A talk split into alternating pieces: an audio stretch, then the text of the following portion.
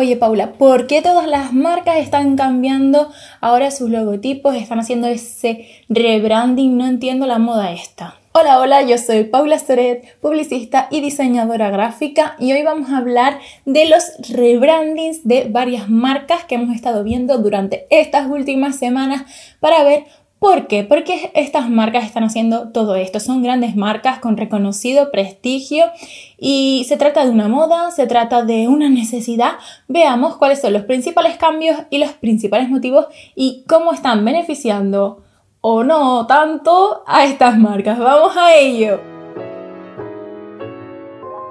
Escuchas Comunica para destacar, el podcast de comunicación y marketing que te ayudará a potenciar tu marca. Trucos todas las semanas para que puedas aplicar desde ya. Yo soy Paula Soret, publicista y diseñadora gráfica. ¡Vamos a ello! El otro día justamente acabé en Burger King y me traje este vaso a casa. Para los que me estén escuchando, tengo aquí un vaso guardadito de Burger King y para los que estén viendo esta imagen, quiero que os fijéis bien en cómo era la gráfica de esta marca. Sabemos que Burger King siempre ha tenido un logotipo y una serie de recursos gráficos muy potentes porque estaba compitiendo, sobre todo con su gran competidor que es McDonald's, en este entorno de comida rápida. Desde siempre, dentro de la psicología del color, Sabemos que los rojos son muy potentes para expresar ese tipo de comida y asociarlo con esto, pero los motivos del rebranding de Burger King van mucho con el tiempo en el que vivimos y con los cambios que han estado introduciendo en estos últimos años, tanto en su oferta de comida como en lo que quieren transmitir con sus valores de marca, veamos cuáles son. Y para hablar de esta primera marca he querido remitirme a un artículo donde se habla de este rebranding de marketingdirecto.com, que es otro blog de marketing de referencia que te recomiendo mucho para seguir aprendiendo.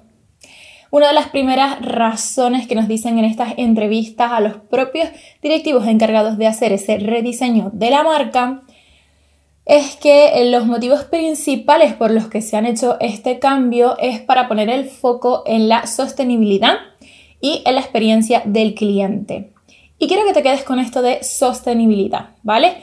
Vamos a analizar que dentro de este cambio de la marca hemos pasado de unos colores más llamativos que podríamos asociar con esa comida rápida, aunque sigue siendo una cadena fast food, pero vamos a pasar unos colores más naturalistas. Más naturalistas me refiero a que están más asociados con los colores naturales o reales de los alimentos. Y esto va muy de la mano con esa idea, ese valor de transmitir la sostenibilidad. De hecho, en, este, en estos últimos años hemos estado asistiendo a esa adaptación de estas cadenas que de toda la vida han sido básicamente propuestas a personas que les gusta la carne, que consumen solo carne, o en este caso tienen la dieta eh, omnívora, y eh, han empezado a adaptar su oferta por este crecimiento de personas vegetarianas barra veganas y han intentado promover más otro tipo de productos. De hecho, uno de los lanzamientos de este último año, ya no sé cuánto llevan con él, es la famosa hamburguesa Rebel, que viene a hacer un cambio totalmente diferente a todo lo que había venido siendo la oferta de Burger King como era tradicional. Esta hamburguesa es solo para vegetarianos, bueno, o para la gente que no quiera eh, consumir esa hamburguesa totalmente de carne, pero sí es verdad que eh, han conseguido mantener su esencia dentro de lo que es el gusto de la comida, proponiendo una oferta que va en contra de lo que siempre ha sido, ¿no? La carne de verdad, por decirlo así, y esto lo estoy diciendo muy entre comillas. Vale, pues aparte de, cambiar esto, vamos a ver que se van a simplificar mucho más las tipografías, vamos a ver unas, unas líneas más curvas, todo como más suave, más natural, eso es lo que vamos a querer estar transmitiendo y he estado haciendo un testeo a mis personas más allegadas de qué les parece el nuevo rebranding y me dicen simplemente que no les gusta. No me suelen argumentar por qué, pero a la gente un rebranding le suele costar asimilarlo. Y estamos hablando de una marca que está muy asentada y normalmente cuando llevas mucho tiempo con una marca y le hacen un rebranding que cambia unos aspectos que se notan un poquito bastante, tampoco mucho en este caso, pero que cambian unos aspectos suele eh, generar rechazo. Pero todo tiene un motivo, todo pasa por algo. Y cuando empezamos a entender los motivos, luego vamos viendo cómo en sus aplicaciones, en lo que es eh, los diferentes aspectos que quieren tratar desde Burger King, van teniendo su aceptación, van teniendo su efectividad y vamos viendo que efectivamente esos cambios eran necesarios. Y algo que sí quiero dejar claro porque me ha pasado hasta en mi propio trabajo de personas que no están tan allegadas a lo que es el diseño gráfico es por qué se hace un rebranding y cómo debería ser un rebranding. Sobre todo en el caso de estas marcas que llevan mucha trayectoria y mucha historia, un rebranding no se trata de de repente, de un día para otro, cambiar toda la marca. Y me explico con lo de cambiar toda la marca. Por ejemplo, tenemos un logotipo y, decimos, no me gusta, está viejo, desactualizado, necesita un cambio, ¿vale? Ahí lo que está haciendo el cliente en este caso es buscar esa modernidad o estar más a lo que se lleva ¿no? en el momento actual, pero también efectivamente pueden darse esos problemas de que lo, que ya se había diseñado hace, yo que sé, 15 años, no se adapta a lo actual. Y es muy lógico, y no solo es modernidad, sino esa adaptación al tiempo y que tú puedas tener tu imagen bien adaptada, que se entienda y que no cause confusión y la puedas aplicar a todos los soportes que necesitas utilizar, tanto publicitarios como de comunicación. Entonces, cuando llevas una historia, lo más interesante de un rebranding es ser capaz de adaptar lo que ya tenías a lo que es el ahora. Porque si tu logotipo, tu historia tiene una, valga la redundancia, una historia, un motivo y la gente, que esto es lo más importante, te recuerda por esta imagen, lo que no podemos hacer a día de hoy es cambiar totalmente la imagen. Es decir, por poner un ejemplo, siempre han asociado mi marca a una mariposa y yo de repente quiero cambiar completamente la mariposa. Es un poco agresivo si tenemos esta historia de marca. Si nosotros llevamos con una marca durante un largo periodo de tiempo pero no la hemos trabajado lo suficiente, no nos llegamos a posicionar en el mercado con esa marca, entonces podemos ser un poquito más rebeldes y darle un cambio más significativo a lo que es la imagen de marca. Pero si tenéis una marca de hace mucho tiempo, tengan cuidado con esto porque a veces puede ser un gran fail que hacer esto de esta manera tan brutal. ¿Y qué pasa con Burger King, con todas las grandes marcas? Estamos viendo que hacen esos rebranding, pero efectivamente no cambian toda la marca, sí algunos aspectos y tienen su motivo bien justificado. En este caso ellos buscaban parecer más sostenibles, eh, han acudido a la propia historia de la marca, porque si vemos una visual de lo que son eh, la historia de sus logotipos en concreto, vemos como esta nueva marca se parece más a lo que tradicionalmente era y que eh, con los valores que quieren comunicar y con las medidas que están adoptando dentro de sus restaurantes, como esas de sostenibilidad, cambiar las pajitas por pajitas de papel, X cosas que también van con la marca, pues esto lo pueden hacer más. Y otra cosa importante dentro de este rebranding que todas las marcas que lo están haciendo, y ahora veremos otros ejemplos, están señalando es que quieren poder tener unos perfiles de diseño adaptables a las redes sociales. A las redes sociales vamos a, hacerlo más grande a los medios sociales, que en medios sociales ya podemos entrar en otros términos como correo electrónico o email marketing, también podemos entrar en blogs y otras plataformas. Entonces esta adaptación pasaba por adaptar también todo esto. Vemos también que como fuente de inspiración nos confirman es no solo el logo antiguo, sino los propios productos de la marca. Es decir, ellos han cogido las tipografías eh, que, que tenían y la han adaptado a la forma en el packaging, que esto me encanta, de lo que son los productos y han cogido los colores más representativos de cada producto para añadirlo a lo que es el envoltorio de sus hamburguesas, eh, burritos, lo que sea que, que utilicen, ¿no?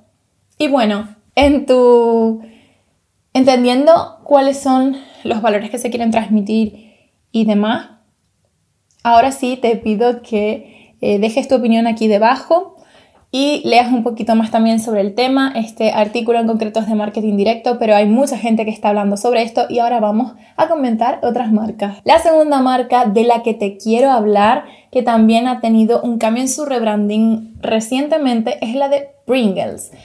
Pringles ha hecho, en mi opinión, un muy buen trabajo, al igual que Burger King, de eh, rebranding y básicamente lo que ha hecho es adaptarse también al entorno social y lo ha hecho simplificando su logotipo tradicional, ¿vale?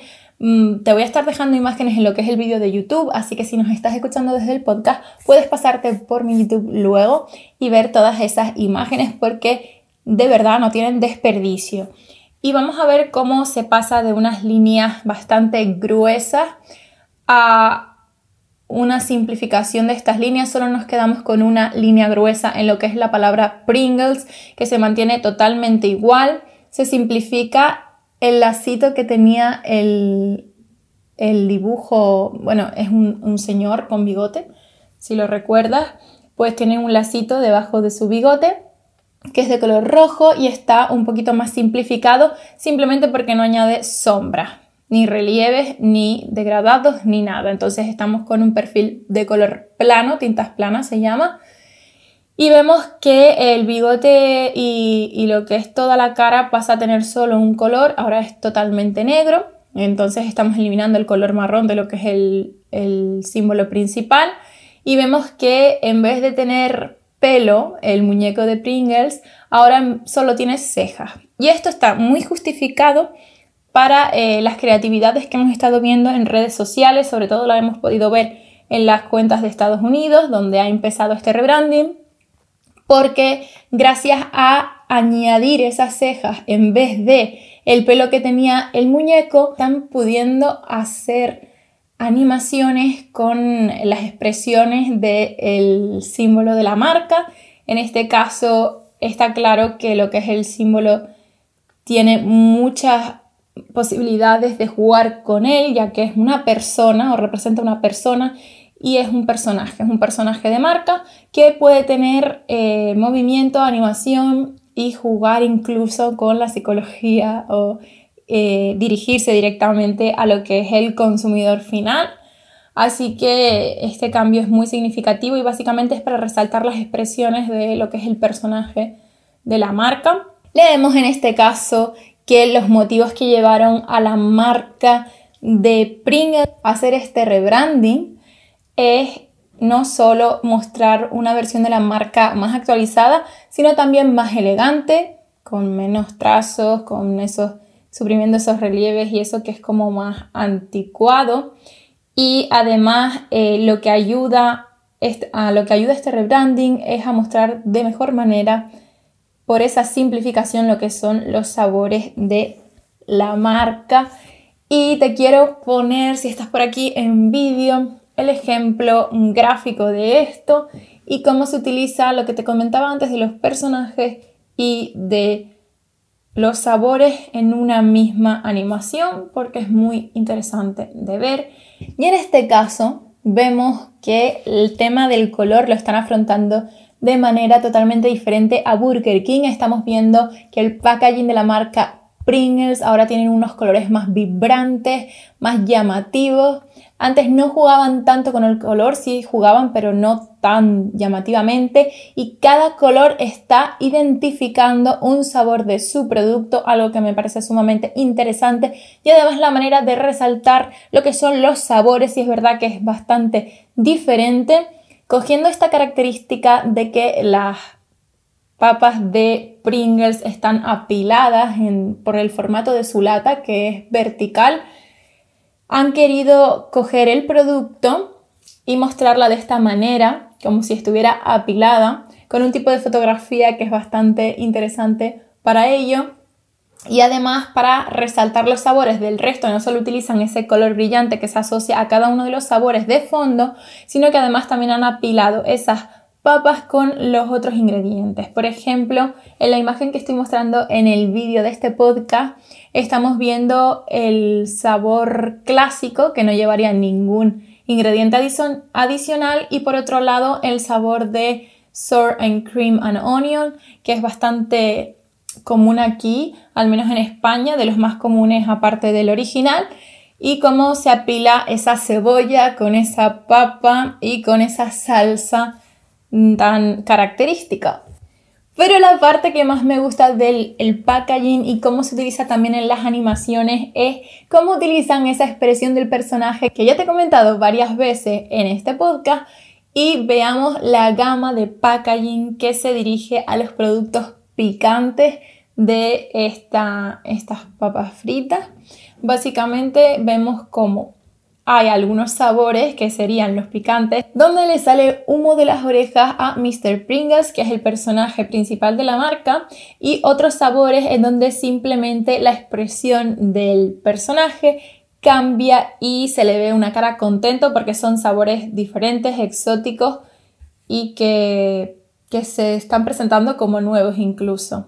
Y para terminar te quiero hablar de dos rebranding más que voy a dejar aquí abierto el debate para que me comentes cuál es tu rebranding favorito. Porque veamos estos dos que nos quedan y vamos a ver si están tan acertados como los demás.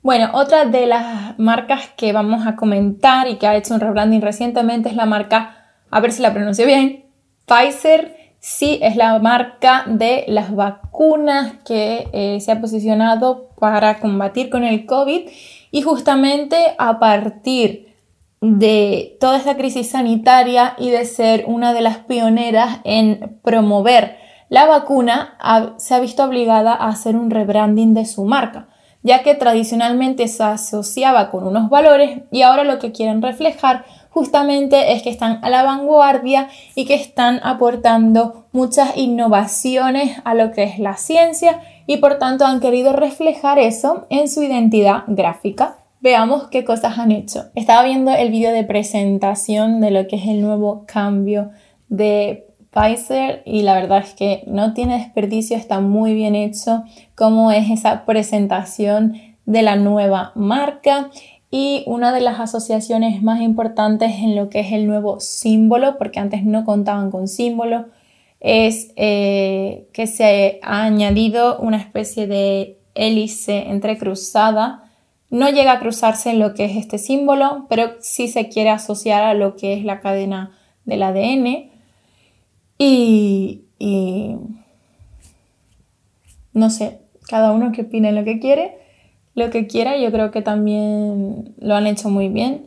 Y, aquí está abierto el debate en comentarios. Y por último, vamos con este rebranding, que aquí ya sí empiezo a tener mis dudas desde dos puntos de vista de diseño y marketing. Estamos hablando del nuevo logo de Kia. Kia, la marca de coches.